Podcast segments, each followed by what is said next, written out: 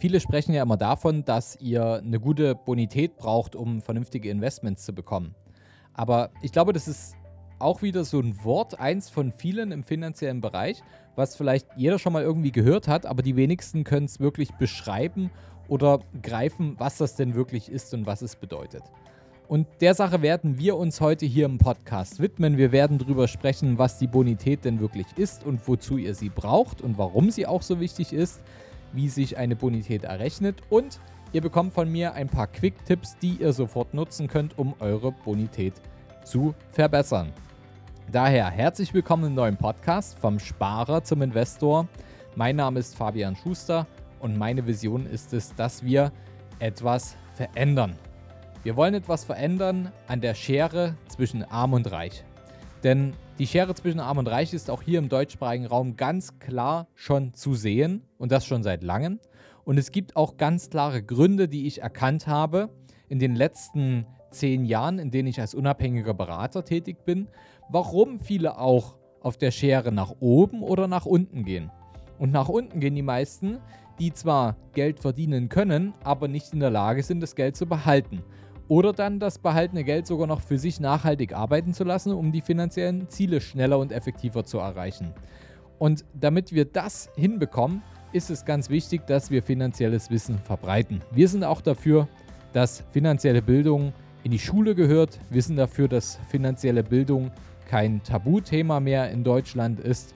Wir sind dafür, dass finanzielle Bildung auch einfach zugänglich ist. Und genau aus dem Grund stehe ich auch hier vor dem Podcast-Mikro neben meinem eigentlichen Job, nämlich unser Beratungsunternehmen die Capri zu führen, bei der wir Menschen helfen, vom Sparer zum Investor zu werden. Das heißt, ihr seid heute genau hier richtig, wenn ihr euch gerade auf dem Weg dahin befindet. Ihr seid vielleicht noch Sparer und möchtet Investor werden und euer Geld für euch arbeiten lassen. Aber auch wenn ihr schon Erfahrung gesammelt habt und ihr seid vielleicht schon Investor und wollt euch weiterbilden, eure finanzielle Bildung erweitern, dann seid ihr auch hier genau richtig und wir steigen jetzt direkt ins Thema ein. Wie sieht es denn mit dem Wissen der Deutschen über Bonität überhaupt aus? Die Ergebnisse einer repräsentativen Umfrage im Auftrag des Fintechs Bonify haben ergeben, dass jeder fünfte Deutsche nicht weiß, was die Bonität eigentlich ist. Na, gerade selbst erwischt, ist nicht schlimm, deswegen bist du ja hier. Die deutliche Mehrheit weiß nicht, wie ihre Bonität berechnet wird und 75 Prozent der Befragten kennen den Wert der eigenen Bonität gar nicht. Und das sind aus unserer Sicht natürlich schädliche Wissenslücken, denn die Bonität spielt eine beträchtliche Rolle in unserem Leben, oftmals ohne, dass wir es wirklich erahnen.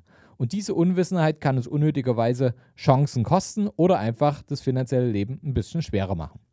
Das ist Grund genug für uns, sich dem Thema genauer zu widmen und das genauer zu durchleuchten. In der heutigen Folge zeigen wir euch, was die Bonität bedeutet, warum sie so wichtig ist und wozu ihr sie braucht, wie ihr die Bonität, äh, wie die Bonität für euch berechnet wird und wie ihr sie verbessern könnt, um Geld zu sparen und euch das Leben selber zu erleichtern. Was bedeutet nun Bonität? Eines verraten wir euch gleich am Anfang. Die Bonität hat nichts mit der Kassenbonpflicht zu tun, denn 5% der Deutschen denken, dass das oder etwas ähnlich Absurdes ist. Die Definition von Bonität ist aber wie folgt. Das ist die Fähigkeit und die Bereitschaft eines Kunden, zukünftigen Zahlungsverpflichtungen vollständig und fristgerecht nachzukommen. Ein anderes Wort für Bonität wäre zum Beispiel auch die Kreditwürdigkeit.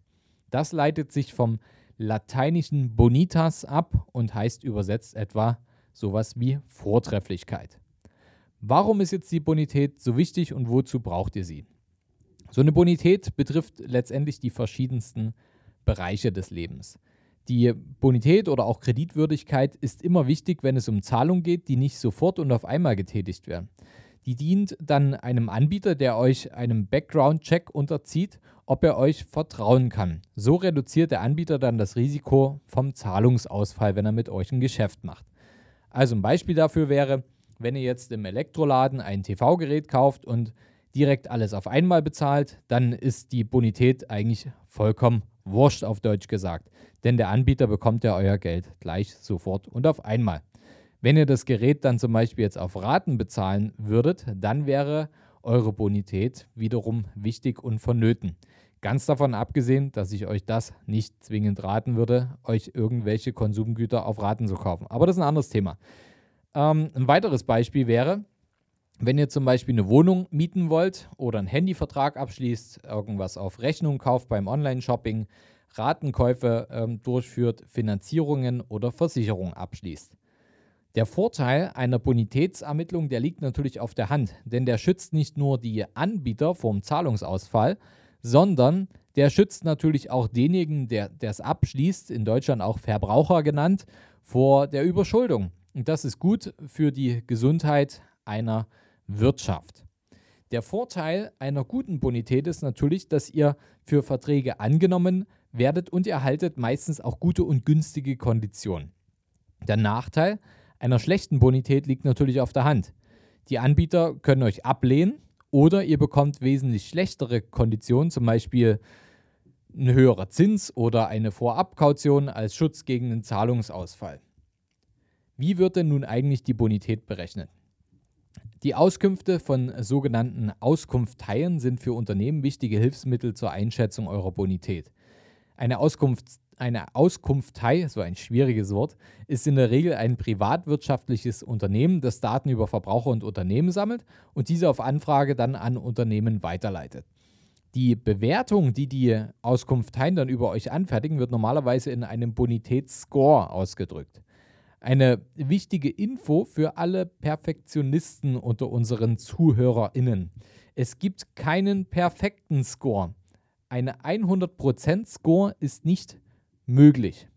Die Begründung dafür ist, dass es immer ein statistisches Restrisiko gibt, dass es zu einem Zahlungsausfall kommen kann, zum Beispiel durch Arbeitslosigkeit oder durch einen Todesfall. Dieses Risiko ist immer da und deswegen könnt ihr niemals einen 100% Bonitätsscore erreichen, auch wenn ihr das gern wollt.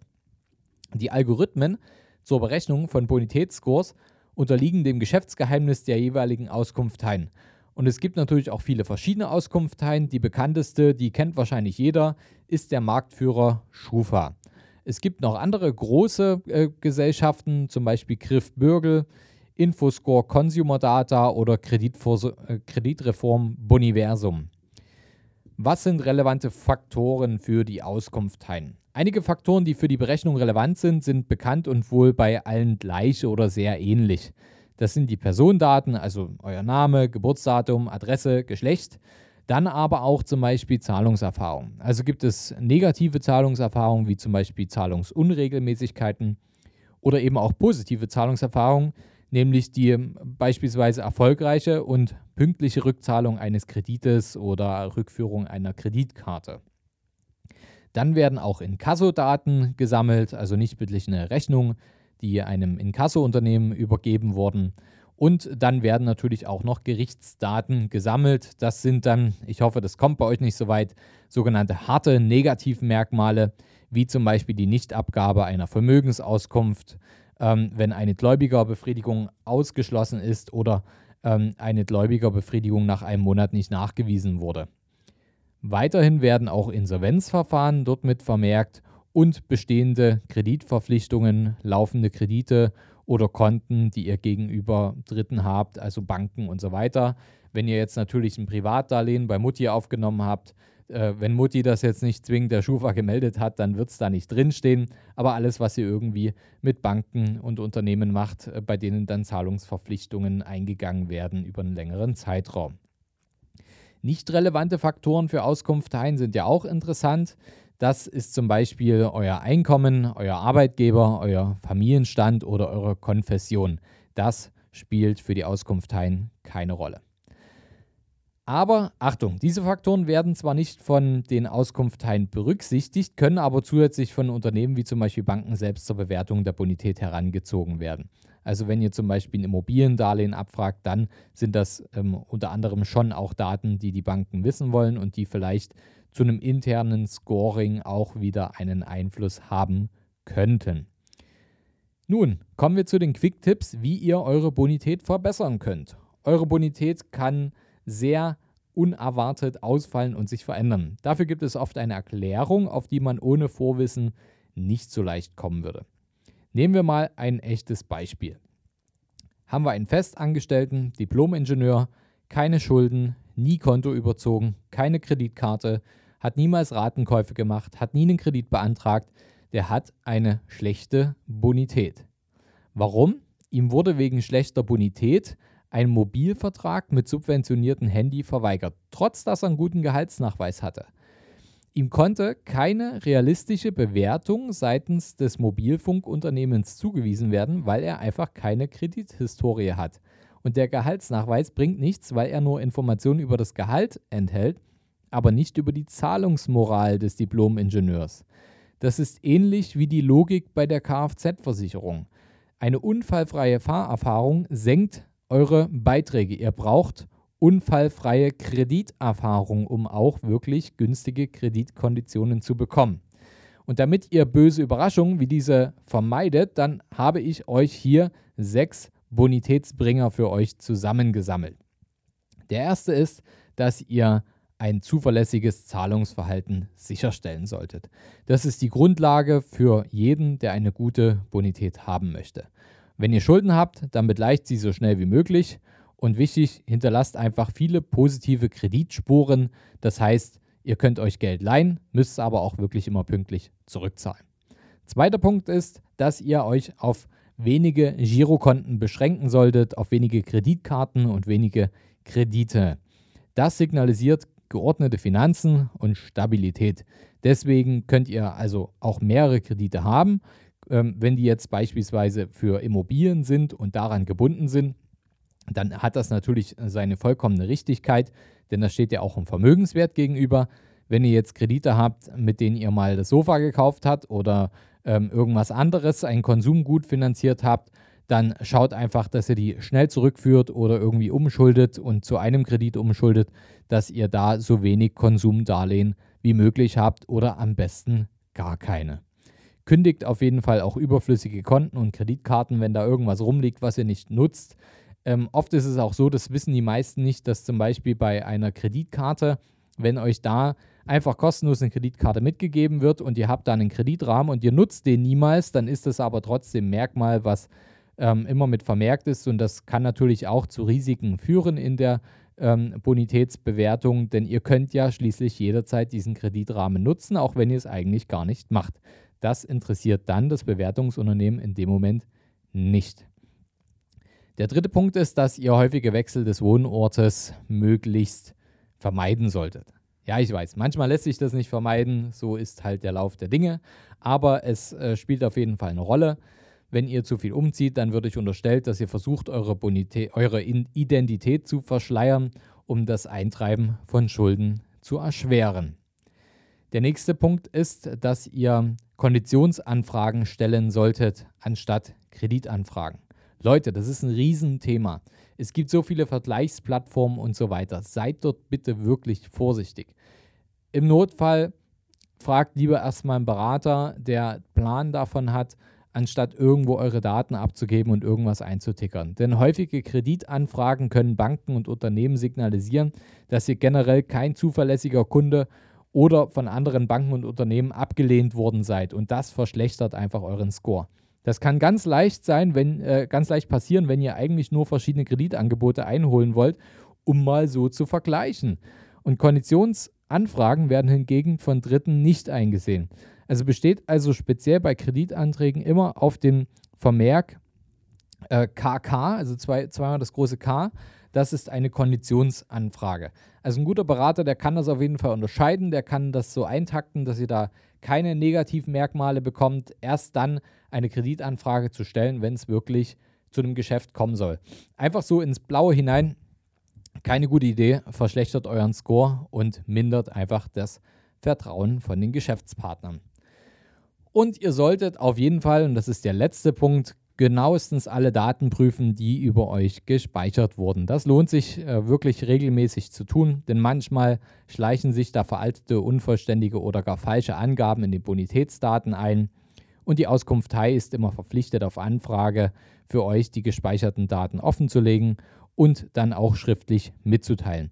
Einmal im Jahr ist es möglich, eine kostenlose Information von der Auskunftei, also vor allem auch bei der Schufa, zu erhalten und alle darüber hinaus gewünschten Informationen sind dann meistens kostenpflichtig, aber das seht ihr auch dann immer auf den Webseiten der jeweiligen Auskunfteien.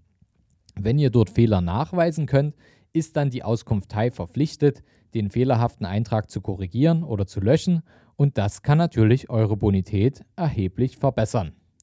Nun, ein Punkt habe ich noch. Kommuniziert am besten finanzielle Schwierigkeiten offen.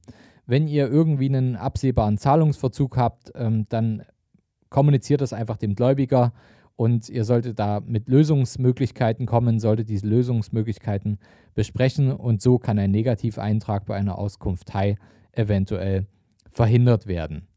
Also wichtig, kommuniziert das Ganze, wendet eure Punkte an, die ich euch hier mitgegeben habe. Die sechs Quick-Tipps, geht mal alles durch, ob ihr da wirklich auf dem aktuellen Stand seid und ähm, denkt immer dran, dass wenn ihr eure Finanzen immer sauber und in Ordnung haben wollt und immer eine gute Kreditwürdigkeit haben wollt, dass ihr diese Punkte im Hinterkopf habt. Und das sind nun mal so einfache Grundregeln wie wenige Konten, also nur so viele wie nötig, nicht irgendwie unnötig irgendwelche Konsumdarlehen aufnehmen und zahlt einfach die Dinge, die ihr irgendwie auf Raten kauft oder auf Rechnung pünktlich zurück. Dann bekommt ihr auch keine Probleme, sondern eher einen guten Score, gute Konditionen und dementsprechend auch habt ihr dann gute finanzielle Verhältnisse. Ich hoffe, es hat euch gefallen, um wieder auch etwas dazu zu lernen und ihr konntet nun etwas lernen, um bessere finanzielle Entscheidungen zu treffen. Nächste Woche wird es wieder eine spannende neue Folge hier bei uns vom Sparer zum Investor geben. Wenn ihr eine Frage dazu habt, dann könnt ihr mir natürlich auch gerne eine E-Mail schreiben. Die verlinke ich euch hier nochmal mit in den Show Notes. Und wenn ihr jemanden kennt, der hier dringend mal seine Finanzen in Ordnung bringen sollte und äh, seine Bonitätsscore ein bisschen aufpolieren muss, dem solltet ihr auf jeden Fall jetzt diese Folge schicken. Er wird euch dankbar sein oder sie wird euch dankbar sein. Und ähm, abonniert auf jeden Fall den Kanal. Nächste Woche gibt es eine neue Folge, da verpasst ihr auch nichts. Und habt nun einen wundervollen Tag. Bis bald. Euer Fabian. Hast du Fragen zur heutigen Podcast-Folge? Oder brauchst du Unterstützung, deine Investments erfolgreich umzusetzen, aus zu zahlender Einkommensteuer Vermögen zu bilden oder deinem Depot mal so richtig Aufwind zu geben? Dann schreib mir gerne bei Instagram. Du findest mich unter vom Sparer zum Investor, alles zusammengeschrieben. Oder du schreibst mir eine Mail unter schuster.kapitalreinvest.de. Die Mail findest du auch nochmal in den Show Notes. Ich freue mich, von dir zu lesen.